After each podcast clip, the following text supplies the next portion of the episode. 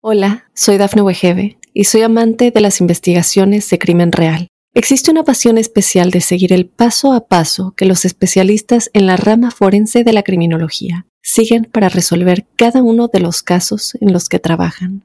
Si tú, como yo, eres una de las personas que encuentran fascinante escuchar este tipo de investigaciones, te invito a escuchar el podcast Trazos Criminales con la experta en perfilación criminal, Laura Quiñones Orquiza en tu plataforma de audio favorita.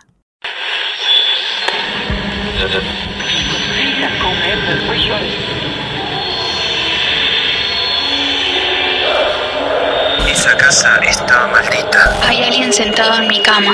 Algo paranormal estaba pasando. El diablo estaba en mi cuerpo, estaba en mi cuerpo.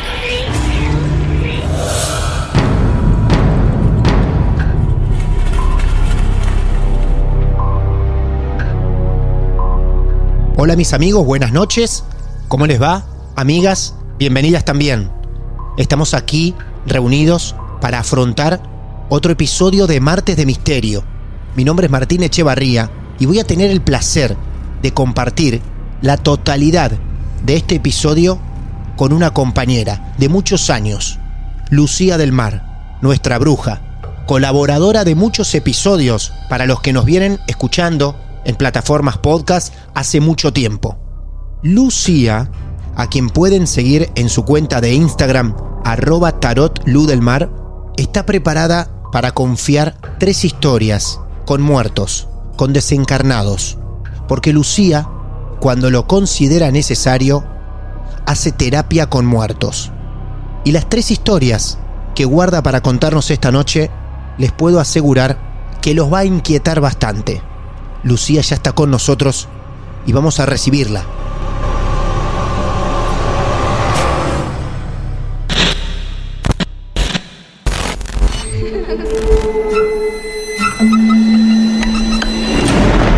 Los seres vacíos nos observan. Hasta hoy se registran muchos reportes de actividad paranormal en él. Veo cosas que no puedo explicar. Hay alguien sentado en esa silla. Está aquí. El misterio está fundamentado en el silencio. Pero ya es hora de hablarlo entre todos. Esto es Hay alguien en la casa. Martes de Misterio. Es divertido asustarse a veces, ¿no? Lucía, buenas noches, bienvenida, querida compañera. ¿Cómo te va? Muy bien, ¿cómo están ustedes? Lo que vamos a escuchar a continuación es a una bruja conectándose con el más allá, con historias de desencarnados, porque ellos también tienen mensajes y muchas veces necesitan ser escuchados. Son tres historias que no son mías personales, las historias, sí la experiencia, Bien, eh, pero son tres historias que a mí me contaron tres muertos, tres almas. tres historias que te contaron tres muertos. Ah, nos preparamos para vivir esto, Lucía, como vos quieras. Bien, bueno, te cuento un poquito, porque no, no es que soy esquizofrénica, creo, eh, ni, ni ando fumando nada extraño. Claro. Yo soy sacerdotisa de Écate, como les había comentado varias veces. Mi trabajo como sacerdotisa, Écate tiene muchos rostros, mucho eh, trabaja con diferentes aspectos. Yo trabajo con su aspecto del inframundo, de guardiana de la puerta. Ese es mi, mi lugar al lado de ella. Lo que yo hago es abrir esa puerta hacia el inframundo para todas las almas que por algún motivo el que sea no pudieron cruzar. Por eso es que en casa, yo muchas veces te hago el chiste, pero es cierto, en casa pasan un montón de cosas que ahora son parte de la vida cotidiana, canillas que se abren, cosas que se caen de los estantes, ¿En tu casa se abren, que se abren o se cierran, sí. en tu casa se abren canillas? canillas de la cocina, la ducha, se te puede cerrar una ventana, se te puede, yo tengo muchos llamadores y eh, atrapasueños que me hace mi mamá, que ella cuando está aburrida por ahí hace cositas, viste, y ella siempre me regala algo. Sí. Tengo muchos atrapasueños, tengo uno especialmente grande que me regaló para, para mi nena, para Aradia, y ese atrapasueños eh, lo vas a ver bailar constantemente. Gira para un lado y vos venís y decís, porque decís, bueno, será, no sé, una brisa, lo que sea, ¿no? Y empieza a girar hacia un lado porque es eh, justamente, eh, no está mm, vertical, está horizontal, ¿viste? Está como acostado de la trapasueña. Ajá. Y entonces vos venís y decís, bueno, ahora da- date la vuelta para el otro lado. Y se detiene por completo y empieza a girar para el otro lado. ¿Vos le hablas ¿No? así? no, esto es increíble. Le hablas al Sí. atrapasueños y le decís, dale para el otro. Se detiene, Para el otro lado. Se detiene inmediatamente y gira. Y gira para el otro lado. Ah, es después creo que en algún momento, después te lo voy a pasar, en algún momento tengo también por ahí ando peleándome con un fantasmita, que nosotros le, ya le, le decimos el fantasma, no sabemos si es uno, dos o muchos, o una entidad, una energía, ¿no? Sí. Pero yo tengo un velador, eh, un velador no, tengo una lámpara en mi escritorio, que es eh, la, estas touch, viste, que la, la tocas y vas cambiando la intensidad de la luz, la prendes, la apagas todo con el dedito, ¿no? Eh, peleamos mucho en ese sentido, esa batería, yo bueno, la cargas como si fuera con, con el celular Claro. y se prende y, y, bueno, yo por ejemplo la apago y se prende, la prendo y se apaga, No, ¿no? Y no es que no es que pasa siempre, no. pasa algunas veces cuando hay alguien que quiere llamar la atención eh, o ponerle yo necesito la luz blanca y se me pone la luz de noche. Yo vuelvo a poner la luz blanca y se me vuelve a poner la luz de noche y así podemos estar 10, 15, 20 minutos hasta que digo, bueno, basta y entonces la luz queda quieta, ¿no? Eh, el escritorio es un escritorio común, está todo nivelado, no es que haya, no sé, que esté algo flojo, que tenga Sí, movimiento sí. el escritorio y entonces se mueva nada. Claro. Creo que tengo por ahí dando vueltas en Instagram, debo tener un video de una discusión, entre comillas, que habíamos tenido eh, por el tema de la luz. En tu Instagram. En mi Instagram tiene que haber por ahí un video, después lo voy a buscar y si no lo voy a volver a subir, que dice algo así como acá discutiendo con el fantasma, Claro. porque yo apagaba la luz y me la volvía a prender. Bueno, y muy apagaba bien. y se volvía a prender. Muy bien. Así que después, después se lo voy a subir de vuelta. Sí, sí. Eh, bueno, cuestión que acá las cosas esas son comunes, en especial cuando estamos cerca de los días de guardia, dos o tres días antes y dos o tres días después. ¿Por qué? Porque ahí es cuando empiezan a migrar las almas para este lado, sí, para mi casa. Mi casa está completamente cerrada, no se permite acá, el- obviamente yo no soy una inconsciente, si bien mi templo es dentro de mi casa, yo vivo con mi familia, no puedo permitir que acá entre cualquier cosa, ¿no? Y salga como si fueran dueños de la casa. Pero suelen andar en el patio En el a medida patio- que va aumentando, en Sí. el patio, sí, en el patio hay un montón de cosas, y ahí sí, en el patio pueden llegar a desaparecer juguetes, aparecen en otros lados, van, vienen, juegan con los gatos, con los perros, muy muy pacífico en realidad, porque este es un lugar de paz, este es un lugar para traspasarlos hacia el otro lado.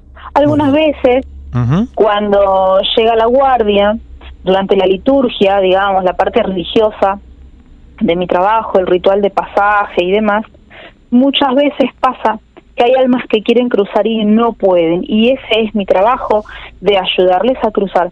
Muchas veces lo que necesitan es una ayuda, como en el primer caso que me pasó, que ya, ya de paso voy y te la cuento. Claro, dale. ¿Cómo no? Eh, era, era un niño de 11 años.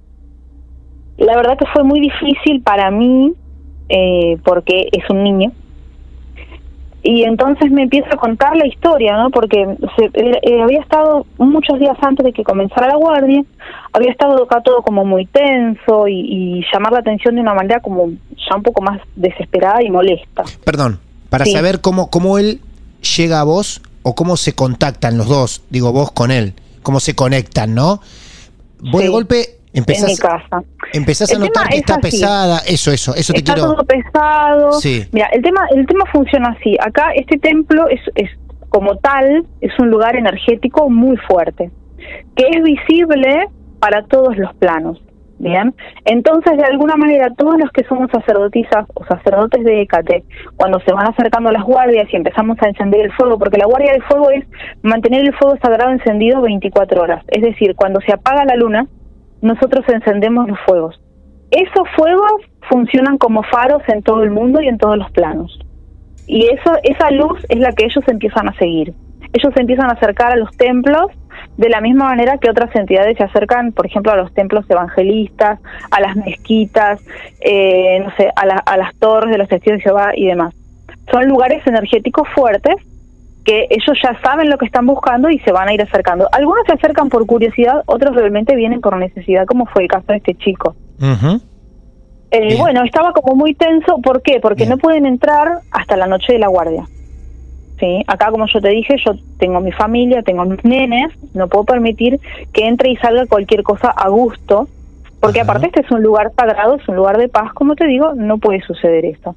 Entonces empieza a haber actividad energética fuerte. ¿Por qué? Porque está intentando llamar la atención, decir, bueno, déjame pasar, necesito entrar, necesito comunicar algo, necesito que veas algo. ¿A esa altura vos ya sabías que era un chico, un niño? No, yo no, No. sabía nada hasta eh, un día antes de la guardia, Bien, bien, bien. que dije, bueno, eh, está todo como muy activo, muy molesto, ya se, se estaba tornando de verdad molesto, la- incluso el ambiente y el humor de la casa estaba cambiando. Ah, mirá. Eh, digo, bueno, vamos a ver qué es lo que pasa. Yo tengo, te lo mostré una vez, un espejo negro, Sí.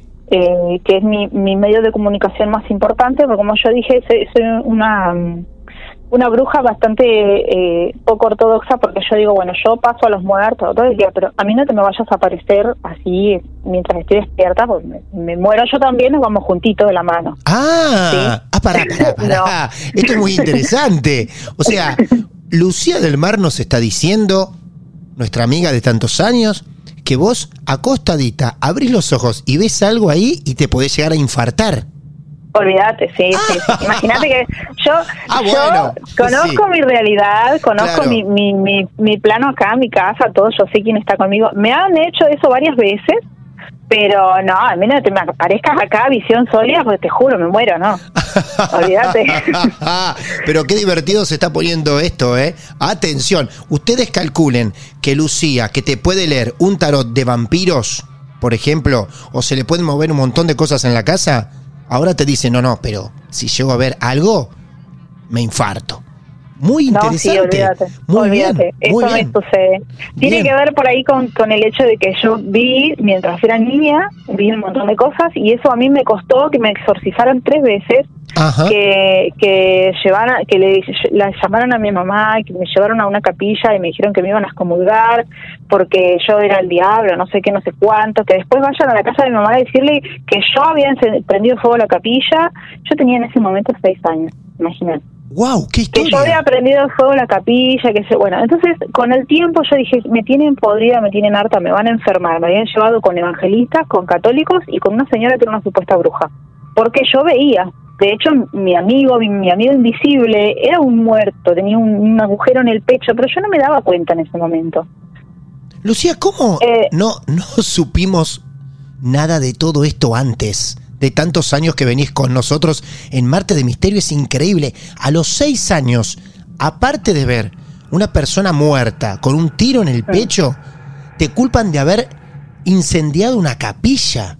Una capilla, que era una casilla de madera en realidad. Sí, está No. bien, muy bien, perfecto, pero, pero bueno. wow. Eh, sí, fue tremendo. Eh, entonces dije, bueno, no, no, ¿saben qué? No veo nada, no veo nada y con el tiempo aprendes a negarlo. Claro. Y, de tanto negarlo dejas de ver. ¿no? Eso es, y claro. entonces digo, bueno, quedé acá en, en esta, mm, entre comillas, zona de confort. Muy bien. Al final sigo haciendo el mismo trabajo, pero no, no me hagan dudar de mi realidad, no, no me hagan dudar de mi cordura. ¿sí? Entonces dije, bueno, nos, nos, nos entendemos de otra manera, encontremos la forma de comunicarnos y dije, espejo negro, meditación profunda, adivinación, trance y demás. Perfecto. Entonces digo, bueno, utilizo mi espejo negro, ¿no?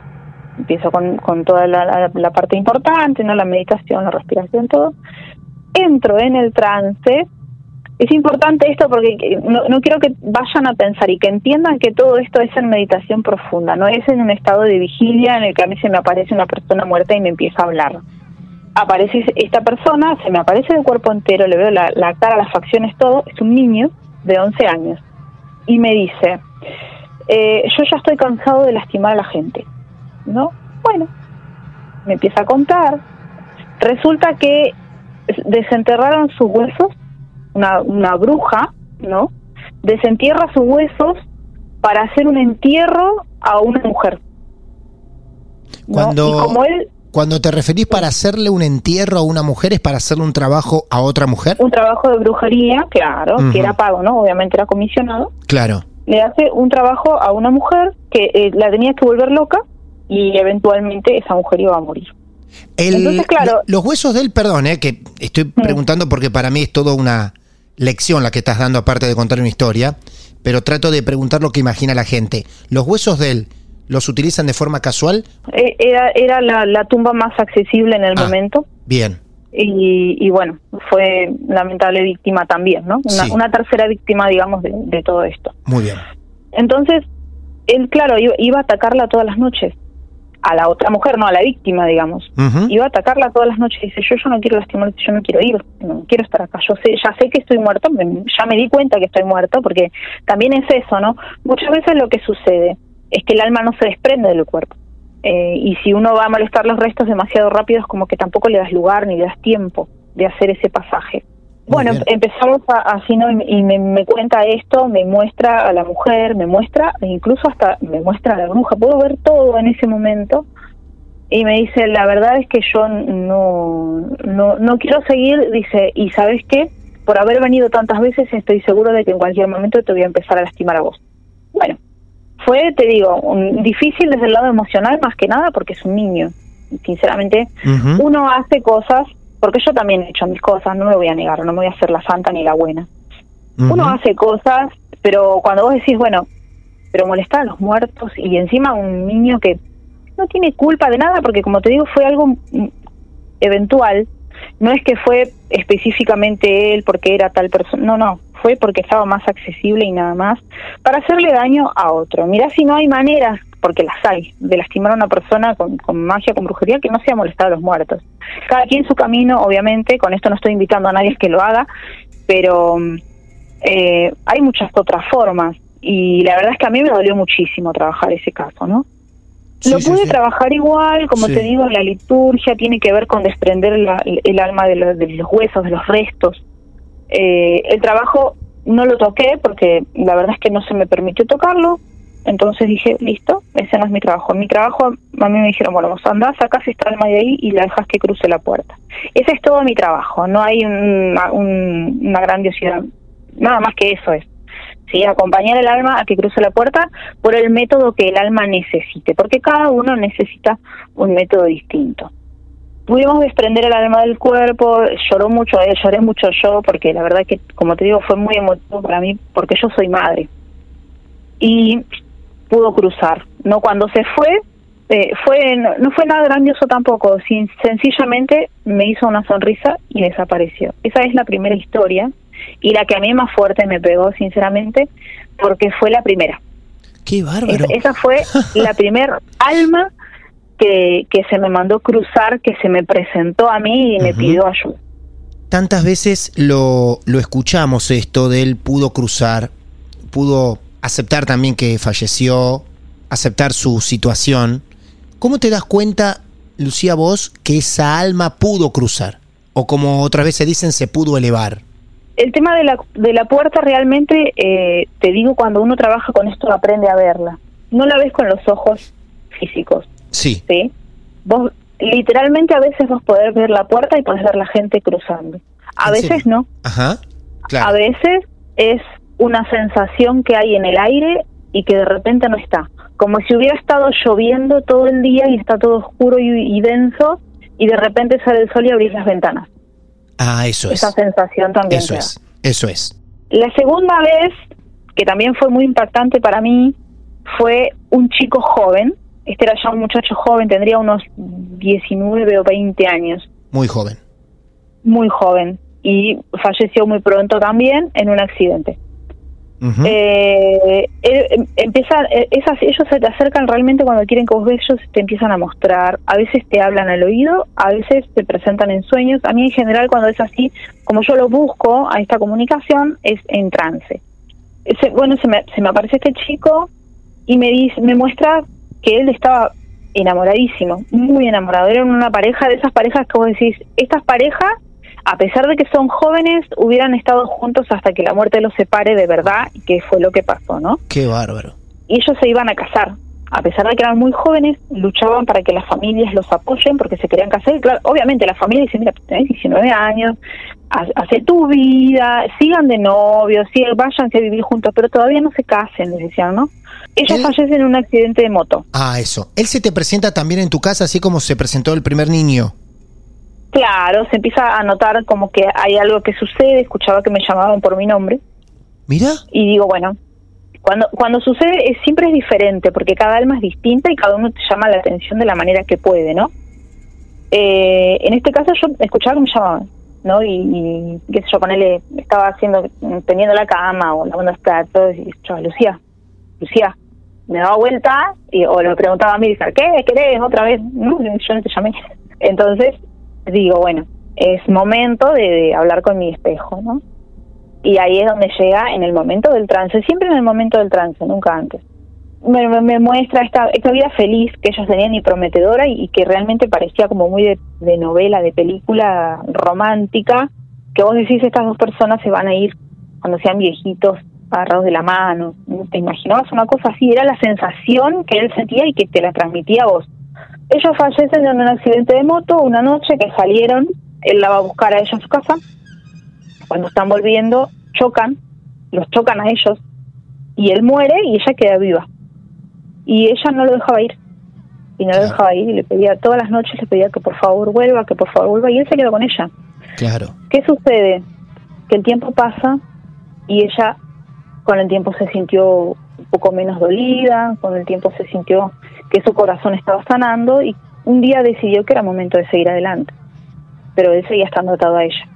Ah, Entonces, wow, atención esto. sí, Es muy loco porque siempre pareciera que el que queda atado es el que está de nuestro lado, el que queda con vida, Sí. ¿no? nosotros pensamos eso. Nosotros creemos pensamos eso. Pero en realidad los atamos a ellos. Claro. Qué bárbaro. Él queda atado a ella a pesar que ella empieza como, no olvidarlo, pero empieza a asumir su situación, ¿no? Empieza a asumir la situación y empieza a sanar porque, bueno, no, no es que ella fuera una mala persona ni que no lo amara con toda su alma, pero claro. ella estaba viva y él no. Claro. y ella tenía una vida que vivir. Entonces ella empieza a avanzar y él está al lado de ella mirando todo. Dice, yo estoy acá mirando cómo ella se está olvidando de mí. Uy, qué triste lo que estás contando. Es de película, es ¿eh? triste. Es re triste y- lo que estás es- es contando. Es terrible. Él mirando cómo ella eh, va aceptando su situación y si bien los, lo debe seguir queriendo, él es testigo cómo ella está continuando su vida y cómo puede Cómo llegar a entregarle el corazón a otra persona también. Claro, es que eso es lo que él dice, yo no quiero ver esto. Yo no, no puedo estar más acá. Yo no, no, no voy a soportar. Entonces, él decide buscar a alguien que lo ayude a cruzar al otro lado. Se empieza a dar cuenta de que él también ya tiene que irse. Ya había tomado la decisión y lo único que necesitaba era que también él se soltara de ella, ¿no? Sin, sin dolor y sin resentimiento. Eso era porque él me dice, al final yo me quedé acá por ella y ella ahora está haciendo su vida. Ese era el dolor tan grande que tenía y que por eso no se, no se iba, porque él no se quería ir con ese sentimiento. Ajá. Es como mm, una suerte de terapia, digo yo, ¿no? Porque Sí. al final yo no le dije nada, no es que yo me senté y tomé notas y le hice consejería ni nada, sino que simplemente hablamos toda la noche y, y él fue entendiendo y fue viendo algunas cosas que a lo mejor en, en su, en su dolor no veía. Y entonces de repente, cuando está por terminar la guardia, me dice, bueno, me voy. Y entonces digo, ¿pero vas a volver a la guardia siguiente? No, no, me dice, me voy. Ajá. Y se fue. Y se fue. De la misma forma que se fue el niño, la misma De sensación la te misma dio. forma que se fue el niño, Sí. pero esta vez era ah, mi problema es que a veces cuando yo me comunico con otras personas mm, vivas o muertas eh, yo experimento los mismos sentimientos en, en ese caso yo lo que sentí fue una sensación de paz porque tenía un dolor enorme en el pecho que sabía que no era mío y, y entonces lo que sentí fue eso fue como esa esa tranquilidad de que ya está de que ya pasó lo peor y de que hay que seguir adelante Es impresionante el caso que nos planteas. El primero, el niño que no quiere seguir haciendo daño, ya es asombroso. Ahora este, esta historia de amor o de un corazón roto del otro lado, donde el que tiene que reconocer que la historia de amor se terminó es el alma, la energía, es el otro, el que está en el más allá. Cuando siempre vemos, y ocurre habitualmente, hasta donde conocemos nosotros, lo contrario, ¿no? Que el que tiene que aceptar es el que se queda acá, entre los vivos. Sí. Qué maravilloso, qué maravilloso. Terapia con muertos, Lucía del Mar, y todavía hay un caso más para que se sigan asombrando. ¿Cuál nos guardaste ahora, Sí. Lucía? Bien, este, este se los voy a contar porque fue especialmente fuerte, creo. Eh, yo estaba en casa y te- tenía muchas ganas de llorar todo el tiempo, ¿no? Y esta sensación de que me quitaran algo. Yo sé, como te digo, yo reconozco cuando el sentimiento no es mío, ¿no? Entonces Sí. digo, bueno, Sí. ahí- estoy sintiendo a alguien más. De nuevo el mismo proceso, ¿no? El espejo, todo. En este caso con el espejo no funcionó. Entonces yo digo, bueno, no importa. Voy a seguir intentando, me tomo un té y me voy a dormir, ¿no? Obviamente es un, un té con unas hierbas especiales, ¿no? Que son para, para obtener, generalmente se utiliza para obtener visiones del futuro o, o visiones que son importantes. Y me voy a dormir. Y entonces en el sueño vos a veces, creo que a vos te debe, haber pasado, a los oyentes le debe haber pasado por lo menos una vez, vos te das cuenta que estás soñando. Así es.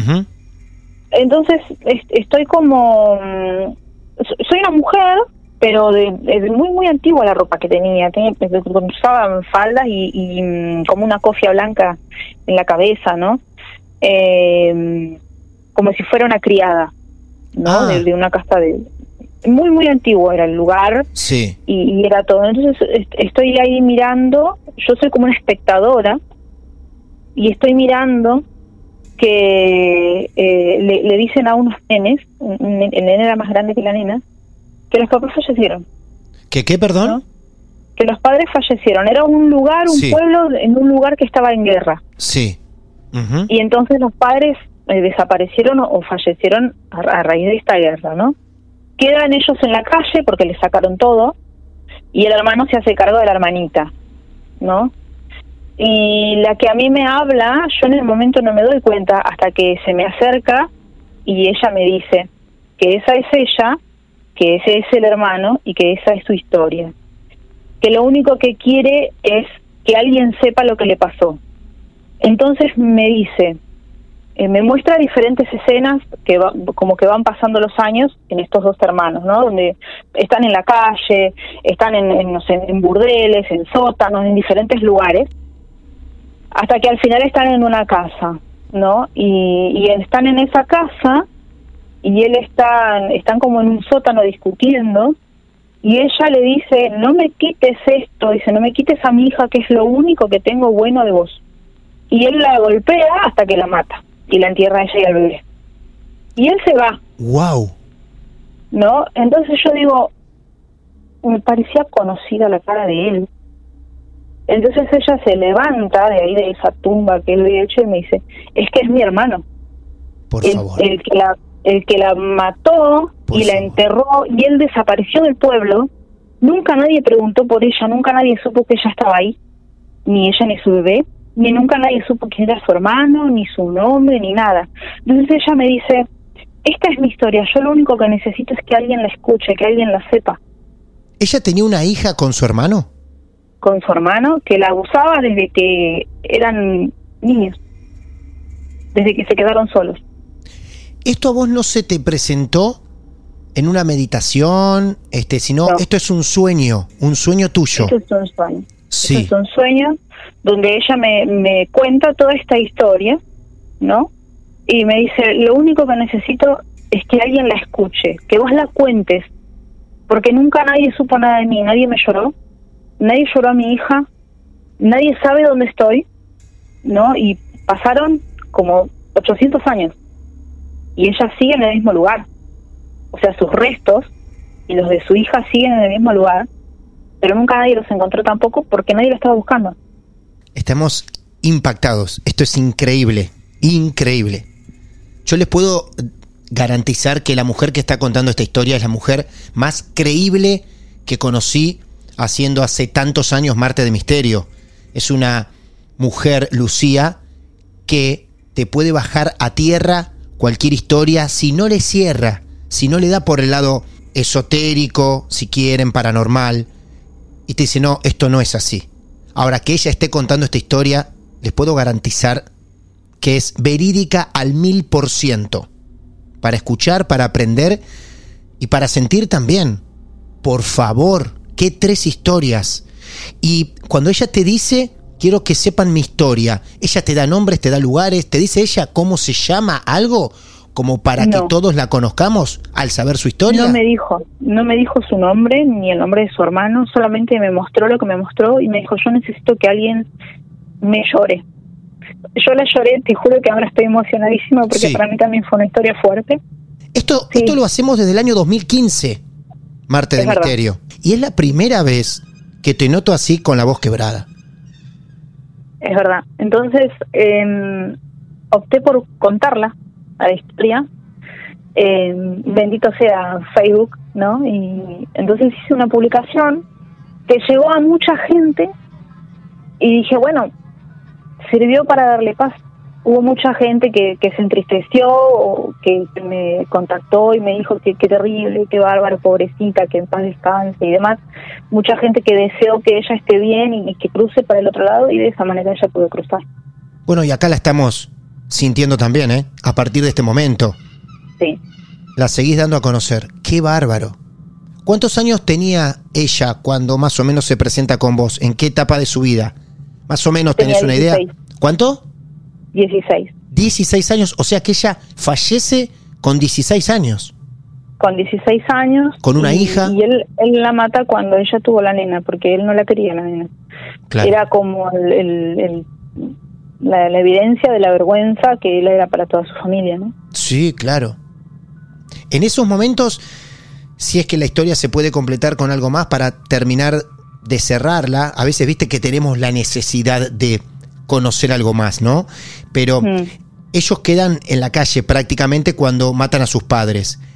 Ellos Sí. logran de, de insertarse. hecho, a ellos sí, les, les quitan eh, la casa. Sí. Ellos tenían, eh, no tenían familia. Claro, y tenían una casita pequeña Ah. que era propiedad de su familia, o sea, de sus padres, pero cuando los padres los dieron por muertos, a ellos los sacan de ahí, ellos terminan en la calle.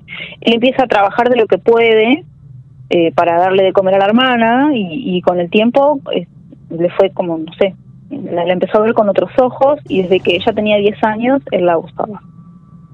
¿ellos se habían insertado en otra familia algo o vivían solos? Vivían solos. Claro, por eso era Por eso fácil. él había podido hacer esto durante tanto tiempo, Claro, y también hacerla desaparecer sin que tantos pregunten. sin que nadie pregunte, claro. Por favor, qué pedazo de terapia. Mm. Lucía, hay algo que, mm, así como me lo pregunto yo, se lo puede preguntar mucha gente que está escuchando, ¿no?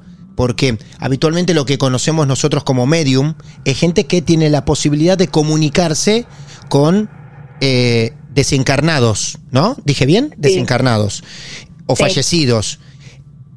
¿Por qué a vos no te consideramos o por qué vos no te consideras medium? ¿O sí te consideras también medium? Eh, en realidad yo te- tengo un problema de negación, Ah, mira vos. Claro, Eh, porque como te dije antes, para mí fue muy problemático esto. claro.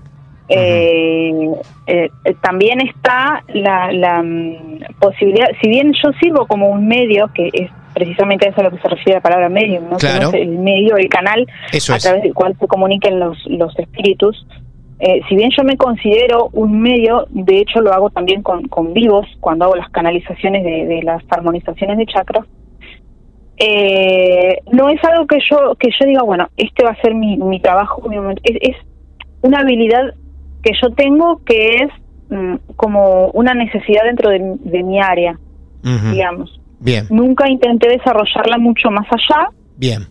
simplemente es algo que yo utilizo como una herramienta cuando realmente siento que eh, se presenta la necesidad. Eso es. Clarísimo entonces. Tiene que ver con la negación que nos contaste también hace algunos minutos y de llevar estas conexiones a un límite cuando son súper necesarias, como estos tres Claro. casos que nos contaste. Es muy claro. Sí. Lucía, nos acabas de regalar un momento altísimo en nuestra historia. Te lo agradecemos. Gracias por contar estas cosas. Y, y si es necesario, como en el último caso, que vengan a presentarte historias para que las termine de conocer el mundo, aquí estamos, siempre bienvenidas. Así que muchísimas gracias, Lucía, ¿eh? de verdad. Bueno, gracias a ustedes. Eh, estas historias, bueno, como te dije, no, no son cosas que uno comparte en una charla de mate a las 5 de la tarde. ¿no? Eso es. eh, eh, son cosas que, bueno, tienen que ver un poco, como te digo, con mi vida personal, muy, muy personal, porque, bueno, viste, uno se emociona mucho y demás. Sí. Eh, pero bueno, me pareció que, que no que ya tenía la suficiente fortaleza como para no llorar cuando las cuente y bueno, no me equivoqué. eh, por eso Sí. digo, bueno, es momento de contar, ahora sí puedo contar sin moquear ni nada. Eh, y bueno, por eso las comparto también con todos ustedes.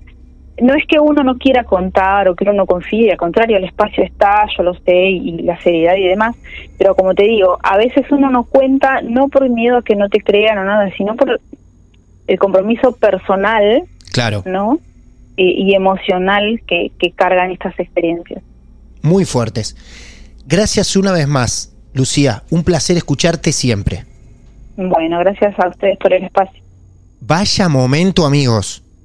No esperábamos menos de ella. Arroba Tarot Lu del Mar. No solamente nos ha sorprendido alguna vez colaborando con historias de ustedes, donde solicitamos de sus conocimientos para darle un fundamento todavía más importante y sólido a lo que nos van contando, sino que aparte es capaz de abrazarnos el corazón de esta manera. Y a ella también le pasó, ¿eh? Como habrán notado, sobre todo en la última historia. Terapia con muertos. Estos son los momentos en los que decimos, qué bueno es hacer este producto seriamente para todos ustedes. Y los invitamos, como siempre, a que cada uno saque sus propias conclusiones. Mi nombre es Martín Echevarría. Somos Martes de Misterio. Y si tienen su historia para contar, nos buscan en redes sociales. Estamos por todos lados. Nos mandás un mensaje privado y muy pronto, como Lucía y como muchos de ustedes, estaremos aquí para escucharte. Hoy no solamente hicimos terapias con muertos, sino también con una bruja, nada más ni nada menos. Gracias por confiar. Hasta el próximo episodio. A veces es bueno tener miedo. Martes de Misterio. Hola, soy Dafne Wegebe y soy amante de las investigaciones de crimen real. Existe una pasión especial de seguir el paso a paso que los especialistas en la rama forense de la criminología siguen para resolver cada uno de los casos en los que trabajan. Si tú, como yo, eres una de las personas que encuentran fascinante escuchar este tipo de investigaciones, te invito a escuchar el podcast Trazos Criminales con la experta en perfilación criminal, Laura Quiñones Orquiza, en tu plataforma de audio favorita.